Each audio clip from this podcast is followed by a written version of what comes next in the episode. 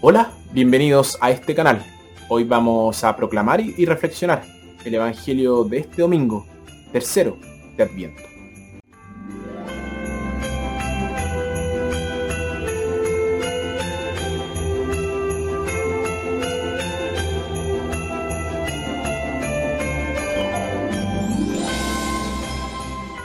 Nuestra primera lectura, tomada de Isaías, Dios es la esperanza de su pueblo, que es aplastado por la desgracia.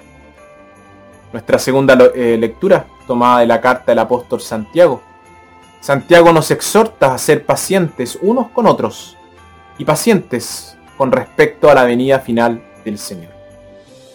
Nuestro Evangelio tomado de Mateo, vemos a Jesús trabajando y escuchamos sus palabras de alabanza para su primo encarcelado, Juan. Evangelio de nuestro Señor Jesucristo según San Mateo. Cuando Jesús terminó de dar estas instrucciones a sus doce discípulos, se fue de allí para predicar y enseñar en las ciudades judías.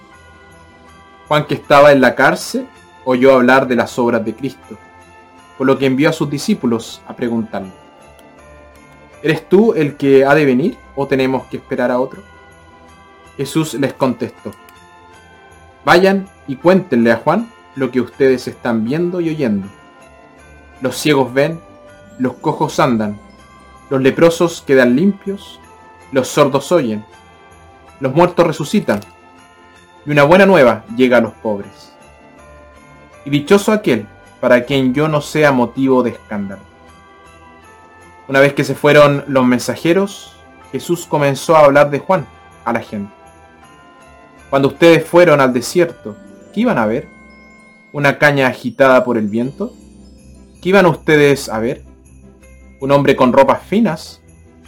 Los que, visten ropas finas viven en palacios. Entonces, ¿qué fueron a ver?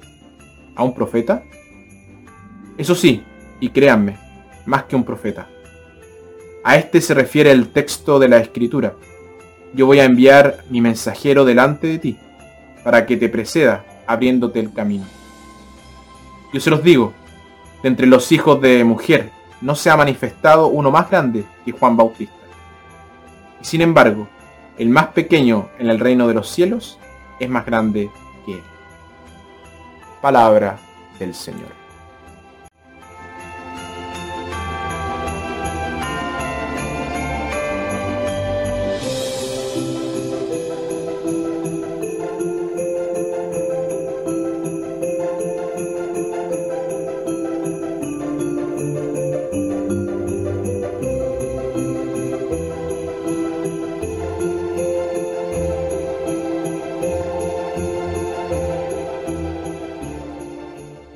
Juan había preparado al pueblo para la venida del Mesías. Él creía que Jesús era ese Mesías. Pero ahora, encerrado en un calabozo oscuro, con la amenaza de muerte pendiendo sobre él, parece que empezó a tener dudas acerca de Jesús. La idea de Juan del Mesías era la de un juez severo e intransigente, que ejecutaría un juicio de fuego. Pero Jesús no estaba viviendo a la altura de esa imagen. En lugar de actuar como un juez, estaba actuando como un salvador. Su radiante simpatía contrastaba fuertemente con la severidad de Juan. Juan era una seta y vivía apartado de la gente. Pero Jesús se mezclaba con la gente, comiendo y bebiendo con los pecadores. Y Juan profetizó el juicio de Dios. Y Jesús profetizó la salvación de Dios. Sabiendo que su vida se estaba acabando, Juan quería estar seguro, así que envió a dos de sus discípulos a interrogar a Jesús. Cuando los dos se le preguntaron a Jesús, ¿eres tú el que ha de venir? Jesús podría haber respondido con un simple sí, lo soy, pero no lo hizo. Hay un dicho muy conocido, las acciones hablan más que las palabras. Entonces, en lugar de, de tratar de convencer a los mensajeros de Juan con palabras, Jesús señaló las obras que estaba haciendo. Y esas obras eran exactamente del tipo que Isaías había predicho para los tiempos mesiánicos. Estaba, estaba bastante feliz de dejar que sus hechos hablaran por él. Y hablaron con elocuencia. Sí, Jesús era el que había de venir. Pero ¿dónde puede encontrarlo la gente de hoy? Una vez un grupo de vendedores asistía a una convención de ventas. Les habían asegurado a sus familias que llegaría a casa a tiempo para la cena. Pero la reunión duró horas extras, por lo que tuvieron que correr hacia el tren. Boletos en mano, corrieron a lo largo de la plataforma. Y uno de ellos derribó una mesa que sostenía una canasta de manzanas. Pero ni él ni ninguno de sus compañeros se detuvo para ayudar al joven que atendía el puesto de manzanas.